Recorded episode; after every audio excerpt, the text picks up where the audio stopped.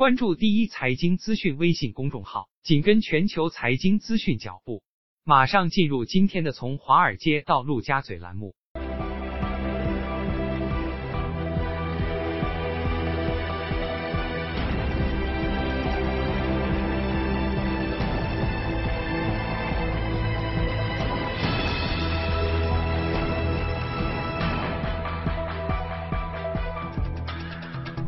从华尔街到陆家嘴，我们首先来关注一下隔夜的欧美股市收盘的情况。我们先来看一下欧股的三大股市，有涨有跌。德国 DAX 指数上涨百分之零点二一，法国微跌，呃，英国富时指数是微涨百分之零点零七，啊，总体上幅度其实涨跌都很小。接着我们来看一下美股的三大股指，呃，昨天走势就显得一般了啊，小幅度的下跌，其中纳指似乎下跌稍多一些，百分之零点四五。具体情况，我们来连线一下第一财经驻美呃美国纽交所的记者李爱玲，我们请她来给我们做下介绍。你好，爱玲。曹，主持人，权重股苹果和波音拖累大盘的表现，苹果早盘最多跌逾百分之二。投资者担心外部相关的不确定性将致苹果盈利下跌百分之二十九，而波音正在面临来自全球航司的索赔要求，国航、东航、南航以及厦门航空已就长时间停飞以及延期交付的问题正式向波音提出赔偿。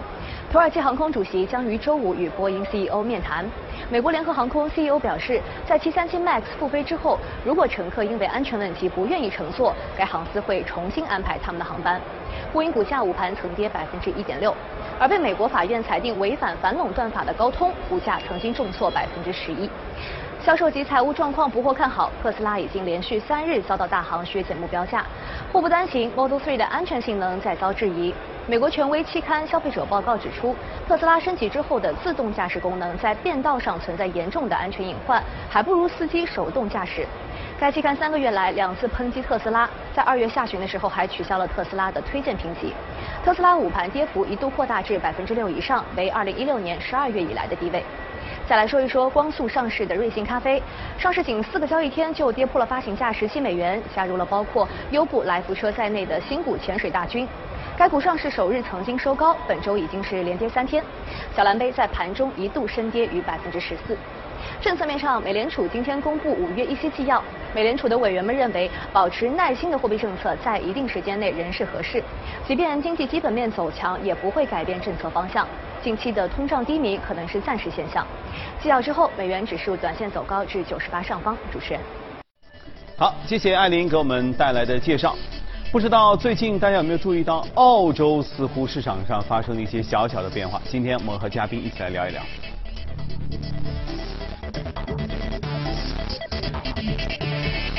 今天来到我们节目中的是许哥，你好，许哥。你好，你好。说美股啊，说欧股说了很多哈，今天我们要说一个阳光、沙滩、美女、海浪的地方啊。因为印象中澳洲就是一个简简单单、好像很美好的城市哈。但是最近呢，既有他们大选的事儿，又有他们房地产等等的事儿，就其实它一直是躲在这个欧美市场后面，偶尔才会来一下的。包括他们最近说要可能要降息等等啊。澳洲市场你是怎么看？呃，那个其实中国人在海外做投资或者说换外币。呃，最大的当然是美美国了，美元它就相对来说会比较容易一点。其实，在过去的几年当中，呃，中国人在海外他。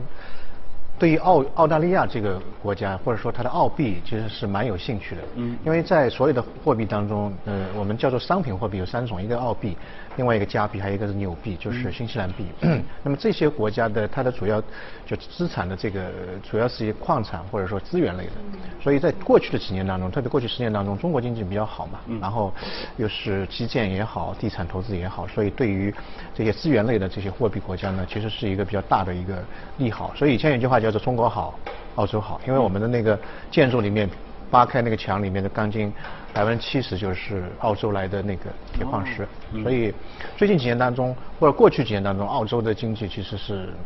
特别好，所以很多中国人都喜欢去持有一个澳币。澳币过去的利率非常高，它最高的时候可能基准利率就接近百分之十左右。嗯嗯。所以你拿着澳币的这个在放在银行的话，你的收益率就相对来说会比较高。保值程度很高。欧洲呃那个亚洲人很多人，包括日本人，日本的利率非常低嘛。很多日本人就是拿了工资之后就到银行把日元换成澳澳币，因为那个利息相对来说会比较高一点。但最近一年到两年，哎，澳洲市场有一些异动，就是说，无论是它的地产、房地产有一个比较大的调整，还有澳币的汇率啊，也有一些呃下跌啊，包括它的这个利率状况调的比较低一点，现在澳澳元的利率大概只有一点五左右，基准利率啊一点五，从百分之十左右两位数。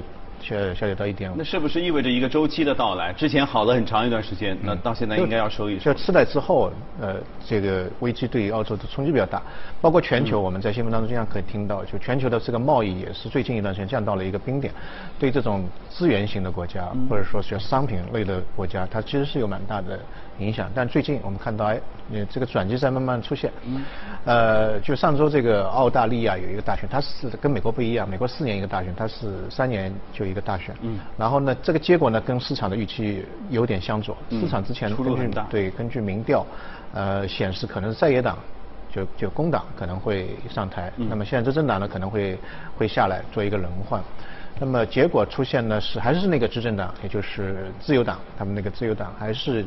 这个票数比较多一点，大概七十四票，然后那个在野党的话，工党只有六十五票，差了九票。嗯。所以继续，你这个执政党继续，呃，下下一轮还是还是你。嗯。那么对于澳洲经济来讲的话呢，呃，目前在执政的这个党呢，相对来说还比较了解这个澳洲的这个经济。他的那个总理是叫呃莫里森，莫里森，他就是承诺未来会让澳洲的经济继续保持一个比较。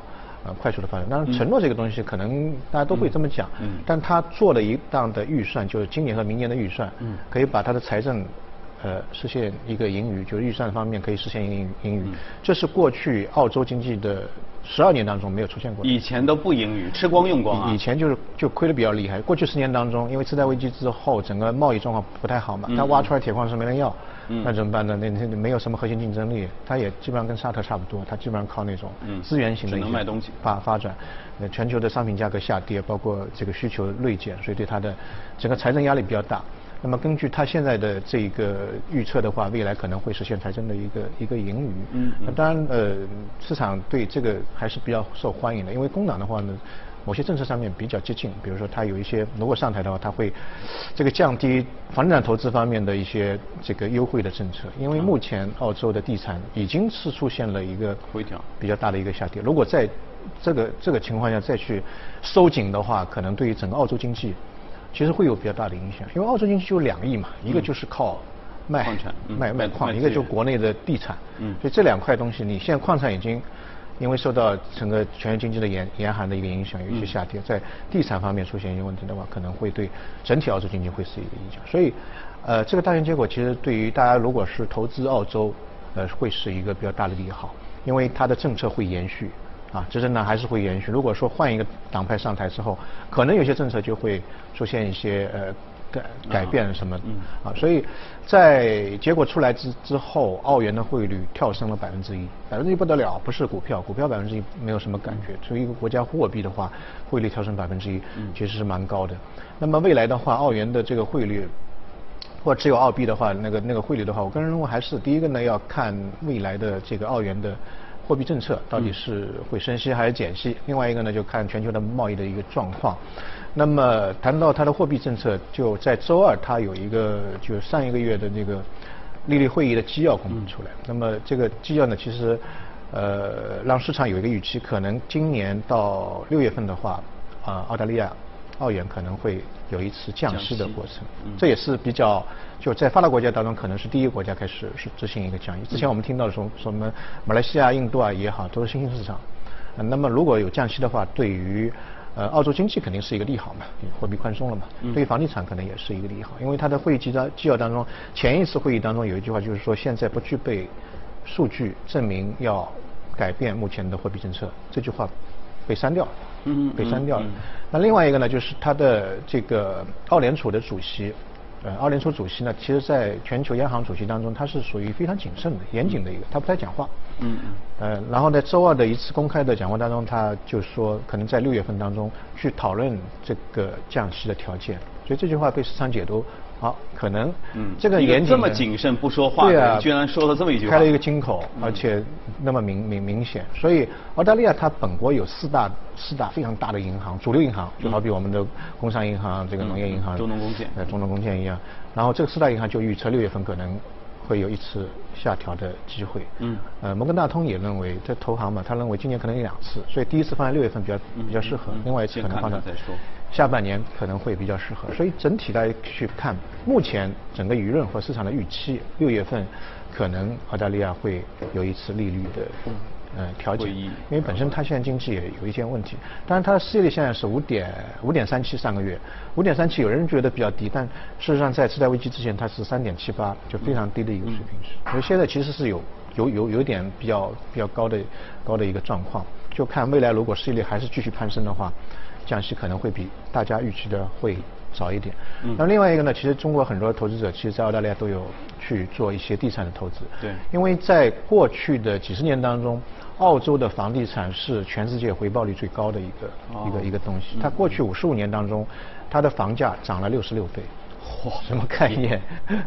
然后美国同期的话是涨了十三倍。但是一直是美国房产好，但是美国的房地产的价格跟澳洲房地产价格这个差异性或者上涨的幅度是完全是两两个级别。所以去年开始呢，因为经济有一些问题，再加之可能一些政策政策上面的变动，澳澳洲的地产。去年是最近十年当中跌的是最大的一个调整，主要原因就是它一方面呢开始收紧移民的政策，是啊，之前每每一年大概它给到的绿卡的额度是十九万，就绿卡的，那那么从去年开始大概是四年，它就削减到十六万，每一年就。只有十六万，当当然也不是特别大，但是总体来看呢是一个拐点往下收紧。另外一个呢，对于外国人购房呢，它有一些限制，比如说他只能买那些期房或者新房、一手房。嗯嗯。二手房不让买。二手房不让你买。另外一个在交易方面的契税、印花税，呃，每个地方不一样，但基本上就百分之十二的一个，就对外外国人来说，可能要多支付出百分之十二的一个。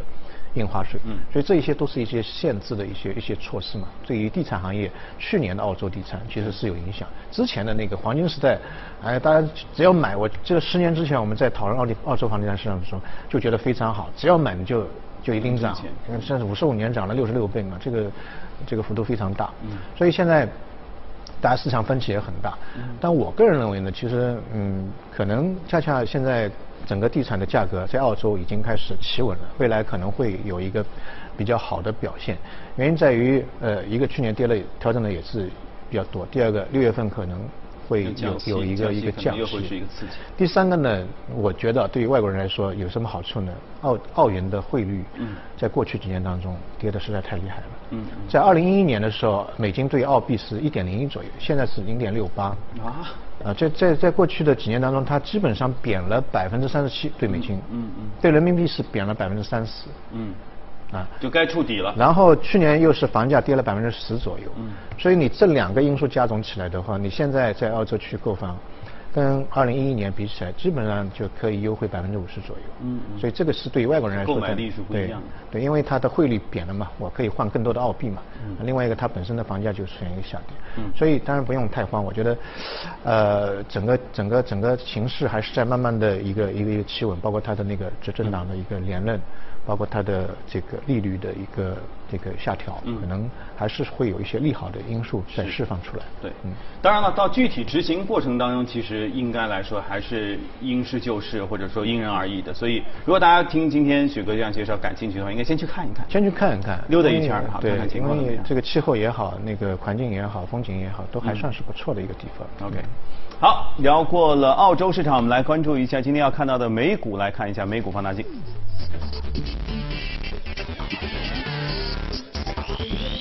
今天要说爱科集团了，这是一个农业股。嗯，其实我觉得现在嗯在板块上面还是慢慢拉回来，拉拉到一些比较脚踏实地的那些板块。之前有一个新闻就是说，呃，采访那个华为的总裁那个任正非是吧？说他这一辈子最遗憾的什么？最遗憾的就是没能做一个农民。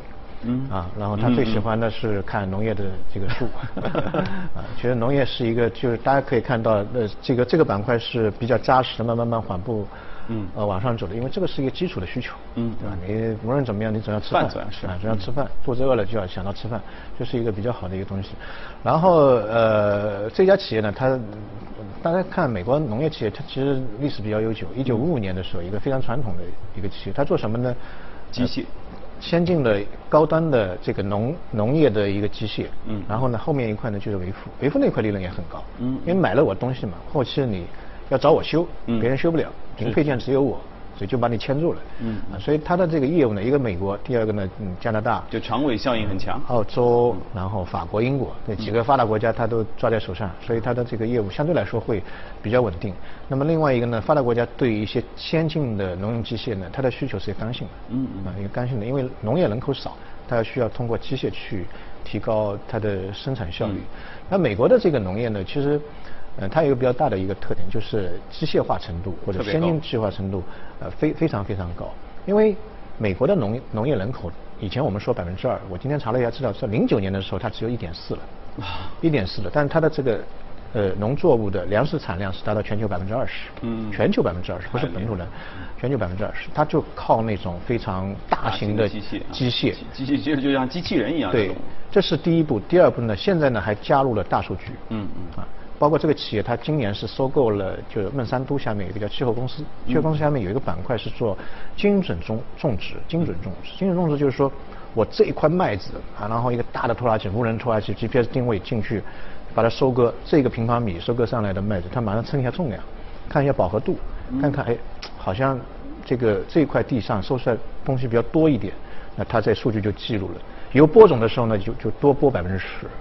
然后在在化肥的时候呢，多用一点，啊啊，多多用一点。然后杀虫剂的话呢，可能也会多放一点。嗯所以它的通过精准农业，一块地里面，它的化肥可以少用百分之十，嗯嗯啊，百分之十。但是呢，呃，杀虫剂可以少用百分之二十三，但是整个产量嗯会增加百分之十五左右。